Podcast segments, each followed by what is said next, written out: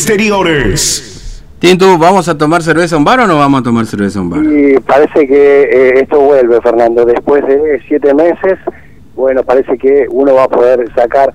Eh, ¿Te acuerdas que en, en, en ocasiones muy especiales uno reservaba una mesa? Ahora que uno decía el amigo, Sí. reservamos una mesa. Día en tal amigo, día de la madre, algún cumpleaños, ¿no? Sí, reservamos en tal mesa. Eh, ¿A qué hora? Bueno, eh, a las 10 de la noche, no sé. Eh, entonces nos encontramos ahí entre todos los chicos ahí de la radio y podemos venir a compartir eh, una cerveza y comer algo, ¿no? Me parece que esa va a ser la nueva forma también que va a tener que adaptarse la gente, sacar turnos y bueno, para que nos dé los detalles, estamos con Patricio Evans, que es el dueño del local de acá de este bar eh, eh, que se llama Bar al Fondo. Eh, bueno, vamos a hablar con, con Evans. Evans, buen día. Bueno, usted estuvo en la reunión.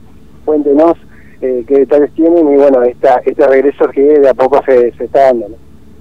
¿Qué tal? Buen día, ¿cómo están? Buena mañana.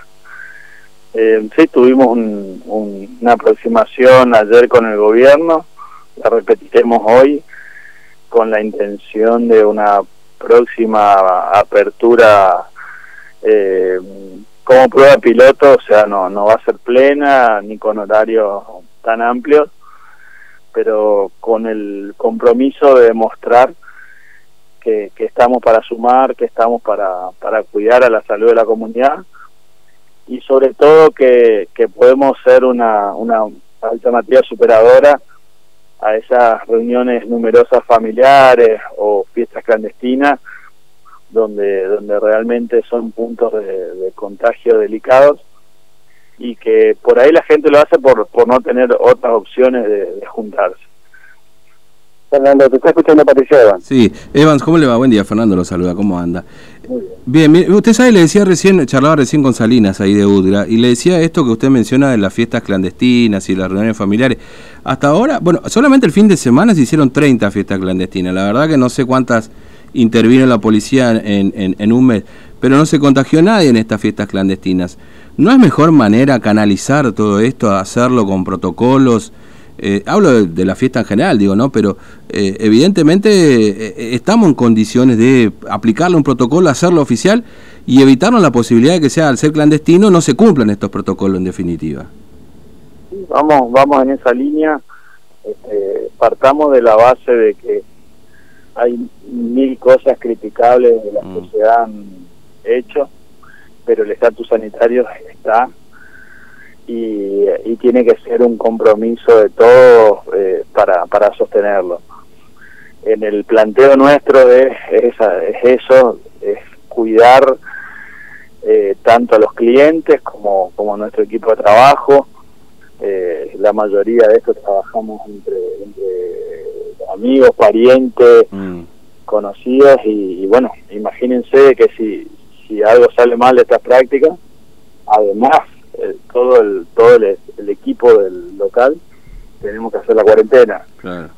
así que sería una situación más complicada que, que la Mm. actual. Esperamos no, no tener esos retrocesos, es un riesgo que se habló ayer, o sea, si, si las cosas no funcionaran, eh, habrán retrocesos, pero con el compromiso muy, muy serio y concienzudo del sindicato, de los trabajadores del gobierno y de los comercios gastronómicos, de poner en marcha esa, esas prácticas, esos protocolos y sobre todo empezar a, a, hacerle entender a nuestros Mm. clientes o comensales de que, de que hay nuevas reglas que lastimosamente las tenemos que cumplir todos y no va a ser la misma la misma salida de antes Sí. Eh, pero pero va a ser bastante mejor que andar escondido por ahí Sí. Ahora, Evans, ¿hay, hay alguna fecha cierta de regreso a la actividad? Digamos, eh, ¿será este mes de noviembre que ya estamos cerca? Este, y, y existe la posibilidad inclusive también de utilizar veredas, por ejemplo, para aquellos, eh, perdón, veredas y calles, para aquellos locales por ahí que tienen un, un límite este, eh, o que tienen un local muy chiquito, digamos, para poder trabajar. todo lo, lo de los locales pequeños y veredas se, se puso en la mesa ayer. También la dialogamos con el sindicato. Hoy queremos eh, poner de pie a todos los a todos esos negocios que, que, venimos muy golpeados. Mm. y, y, entendemos toda la, comunidad científica, dirigentes y comercios que acá lo que vale oro es el aire libre y los salones climatizados mm. van a tener un aforo, una disminución en la capacidad de, sentar gente del 50%. Sí. Eh, pero bueno, obviamente que los restaurantes que abren al mediodía es imposible pedirles que pongan todas las mesas afuera. Obviamente. Tendrán que trabajar la mitad de la capacidad, pero pero quieren trabajar igual. Claro, sí, sí, sí.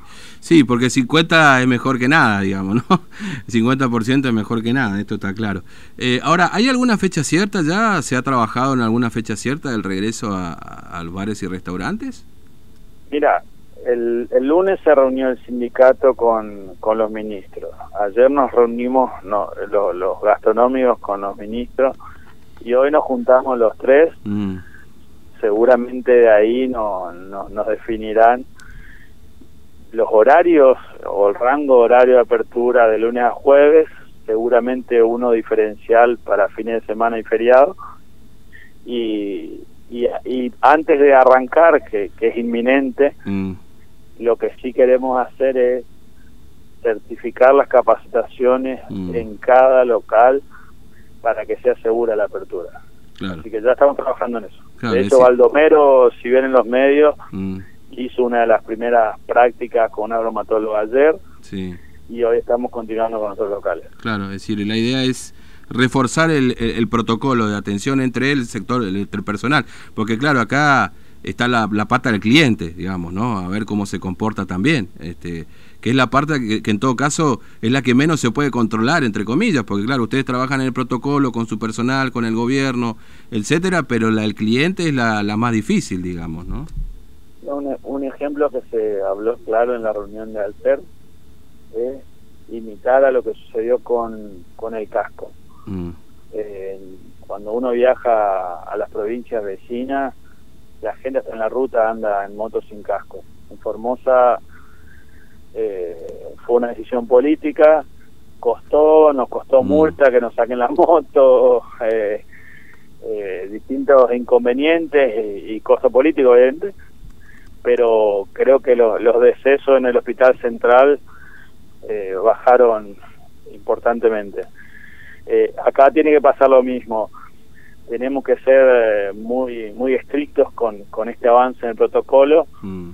para cuidarnos y para eh, sostener una actividad que, que, está en un punto delicado de lo que es esta pandemia, que, que, son todos en realidad actividad comercial que implique prestar servicio, estar en contacto físico, eh, es delicado, porque también es muy delicado en un supermercado cuántas personas tocan la misma lata o paquete de fideos que, que uno toma o cuántos se apiñan en un, en un pasillo o, o para pagar cuentas en alguno de los negocios todos tocan el mismo papel, o sea, hay muchas cosas delicadas. Nosotros acá en este caso vamos a evitar las cartas eh, cartas papel. Claro. Eh, se hacen cartas digitales o pizarras para elegir eh, a vista, mm. sin contacto.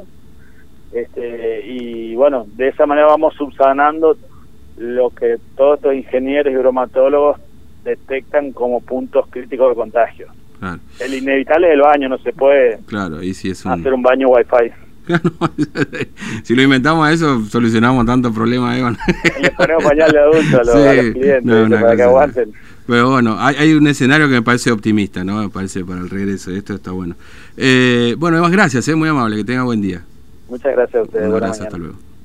Muchas gracias acá al propietario de Bar al Fondo, estamos hablando de Patricio Evans, que nos eh, dio esta nota contándonos los pormenores, Fernando, prácticamente de lo que eh, hablaron mm. juntamente con la gente del Consejo del COVID y obviamente con la gente eh, de UGRA. ¿no? Hay que ver ahora, Fernando, cómo se activa este protocolo y creo que de a poco la gente va a tener que ir adecuándose, ¿no?